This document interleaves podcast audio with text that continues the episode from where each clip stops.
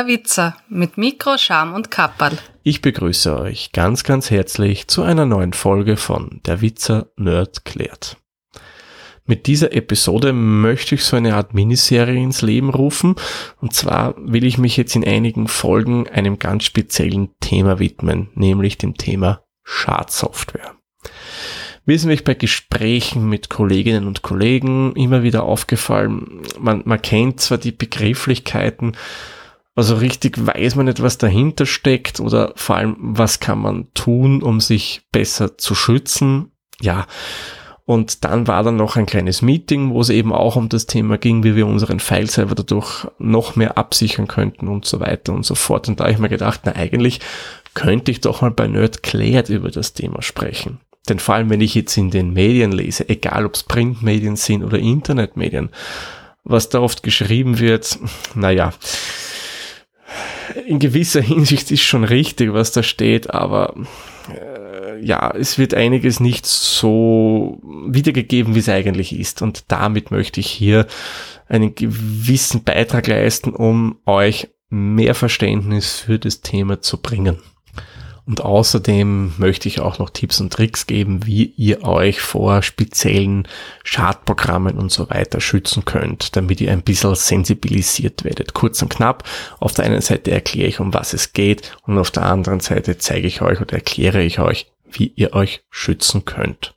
So, bevor wir jetzt zum eigentlichen Thema kommen, das ich noch gar nicht verraten habe, in der ersten Folge dieser Miniserie geht es um das Thema Viren. Was ist ein Virus? Was steckt dahinter? Wie funktioniert der? Doch bevor ich dazu komme, möchte ich noch einen allgemeinen Punkt ansprechen, der immer wieder im Zusammenhang mit Schadsoftware gerne mal genannt wird. Man hört ja immer wieder, wenn du einen Mac hast, wenn du Linux verwendest, dann brauchst du um Sicherheit nicht kümmern, weil die Betriebssysteme sind eh so sicher, da kann da schon nichts passieren. Und wenn du einen Windows-Rechner hast, ja dann gleich einmal ein Antivirus drauf, Signatur-Update nachziehen, dann noch irgendeine Spybot-Software und weiß der Kuckuck was noch alles installieren, weil das Betriebssystem ist ja schlecht und voll gestopft mit Sicherheitslücken. In Summe kann man meiner Meinung nach sicher sagen, dass sowohl macOS als auch Linux und Windows anfällige Systeme sind, die sind alle von Menschenhand geschaffen und wie ihr wisst, wir können nichts hundertprozentig fertigen und somit hat auch macOS seine Sicherheitslücken, als auch Linux und Windows, wie wir ja wissen, hat's auch. Nur woher kommt es, dass eben dann die ganze Schadsoftware primär auf Windows-Rechnern ähm, sich verbreitet und gerade diese Rechner anfällig sind? Das ist relativ einfach erklärt. Wenn wir uns mal anschauen, wie viel Prozent der Rechner weltweit Windows als Betriebssystem installiert haben und wenn ich das in Relation setze zu Linux und Mac, dann ist es eindeutig klar, wenn ich ein böser Bub wäre, der Schadsoftware schreiben will, auf welches Betriebssystem ich mich da versteife, wo ich schaue, wo ich da was programmieren könnte dafür, damit ich da zum Beispiel Geld erpressen könnte logischerweise Windows. Windows hat einfach den größten Marktanteil. Und wenn ich damit auf kriminelle Art und Weise Geld verdienen will, klar, wo setze ich mich drauf? Natürlich in dem Fall auf Windows. Bei Schadsoftware, die eben für Windows programmiert wurde, da können sich aber wirklich Mac und Linux-User sicher fühlen, denn wenn was für ein spezielles Betriebssystem programmiert wurde, läuft das auch nur auf dem. Ganz ein kurzes Beispiel. Ihr könnt zum Beispiel jetzt von Windows nicht die Notepad.exe hernehmen. Das ist der Standard Texteditor unter Windows. Und den kopiert ihr jetzt auf einen Mac. Dort doppelklickt ihr das im Finder und das läuft sofort. Na, geht nicht, weil eben diese Software für Windows entwickelt wurde und es läuft auch nur auf so einem Betriebssystem. Gleiches gilt natürlich auch für Linux.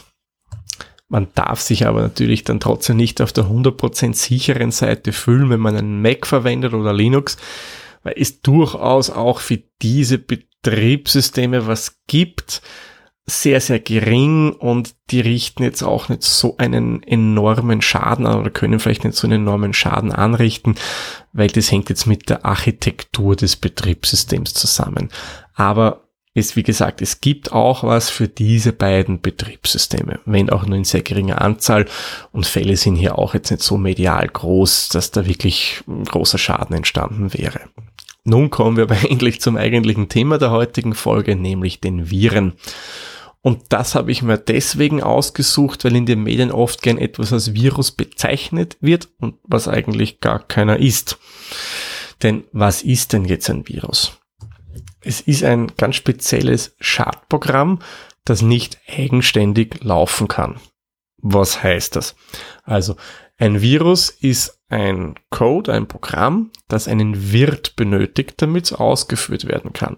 Sprich, das versteckt sich in einer anderen ausführbaren Datei.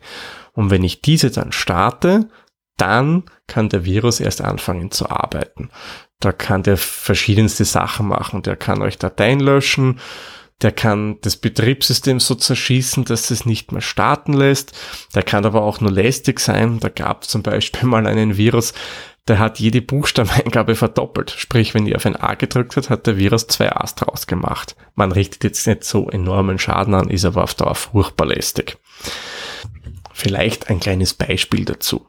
Nehmen wir wieder unsere Notepad.exe her in der Regel ein ganz normales Programm. Wenn wir das starten, erhalten wir den ganz einfachen Texteditor von Windows, wo wir dann Textdateien, CSV-Dateien, was auch immer bearbeiten, speichern und drucken können.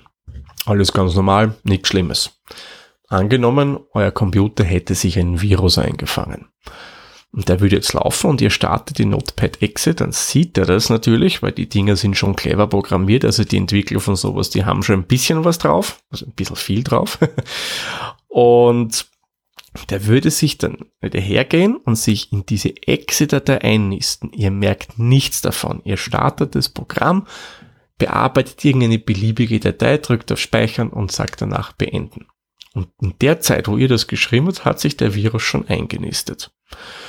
Jetzt zum Beispiel kommt eure Nachbarin oder Nachbar vorbei und sagt, ach, ich habe dummerweise die Notepad-Exe von meinem Rechner gelöscht.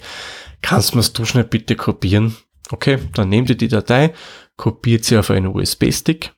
Eure Nachbarin oder Nachbar nimmt den USB-Stick mit, schließt ihn bei sich an, kopiert's rauf, startet's.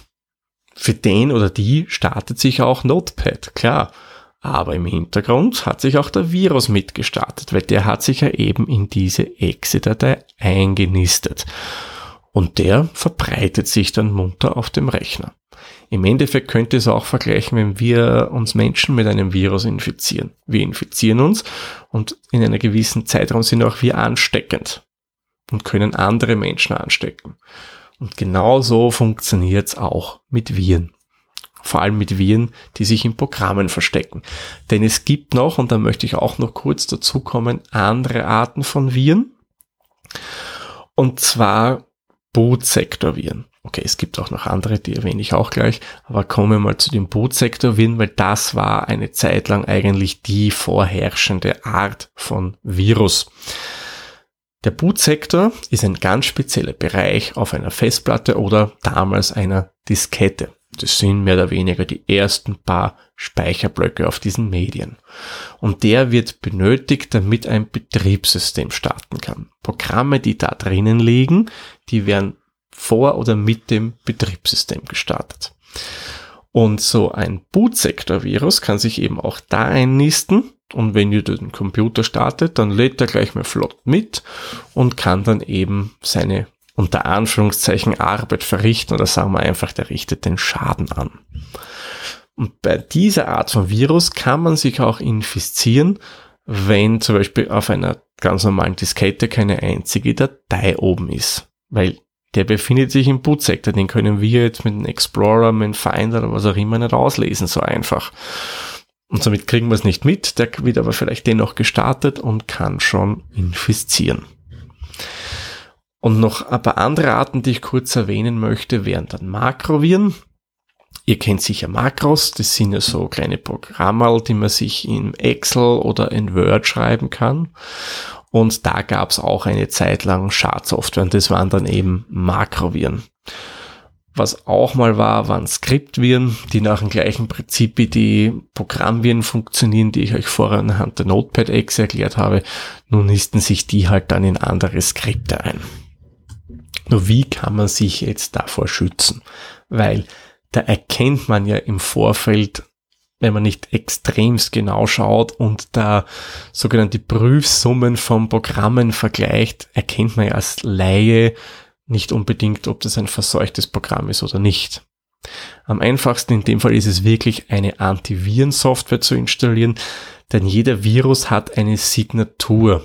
Das heißt ein Muster, ein Programmmuster, wo diese Antivirensoftware das Ding identifizieren kann, im besten Fall aus der Datei rauslöschen, so dass ihr das im Nachhinein weiterverwenden könnt oder im Worst Case unter Anführungszeichen diese Datei mehr oder weniger in Quarantäne steht oder gleich komplett von eurem Rechner löscht. Eine Empfehlung zu einem Produkt dieser Richtung möchte ich ehrlich gesagt nicht abgeben. Es gibt die Dinge wirklich mittlerweile in Hülle und Fülle. Es gibt kostenpflichtige Produkte, es gibt kostenlose Produkte. Ich stelle euch ein paar in den Shownotes zusammen.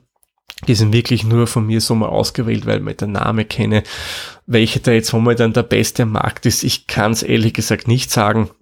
Am besten bildet euch selbst äh, eure Meinung dazu.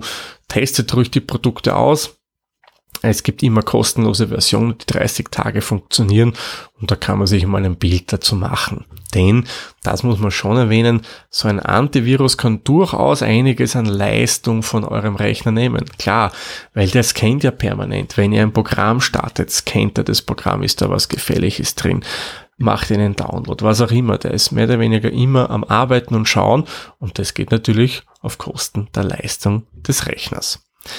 Wer jetzt übrigens auf die Idee kommt, ha, ich bin ganz schlau, weil das beste Produkt gibt's nicht, ich installiere jetzt den Kaspersky, den Norton Antivirus, den Avira, den FCQ und was es sonst noch alles gibt.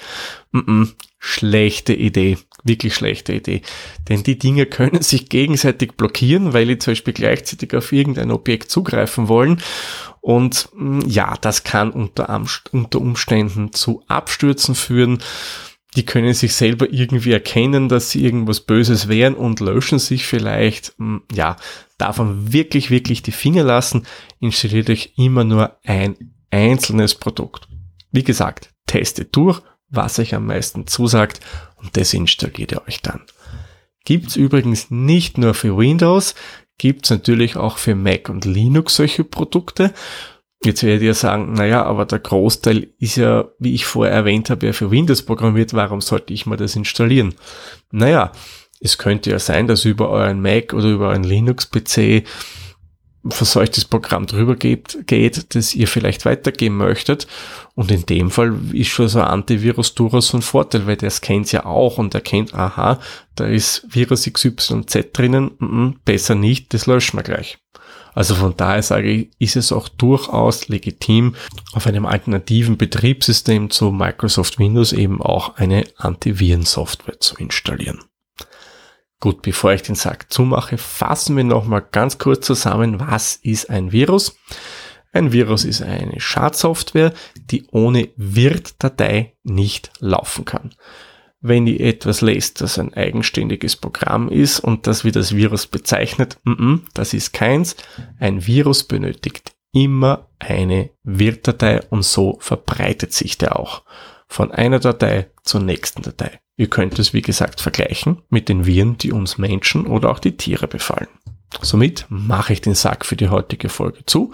Kleine Vorschau auf die nächste. Da werden wir uns mit dem Thema Würmer beschäftigen. Ja, somit bleibt mir nichts anderes mehr zu sagen als vielen lieben Dank fürs Zuhören. Wir hören uns dann in der nächsten Folge. Tschüss, Servus, pfiat euch. Der Witzer ist ein privater Podcast aus Österreich. Nähere Informationen zur aktuellen Folge sowie die Möglichkeiten für Feedback und Unterstützung findet ihr auf der-witzer.at.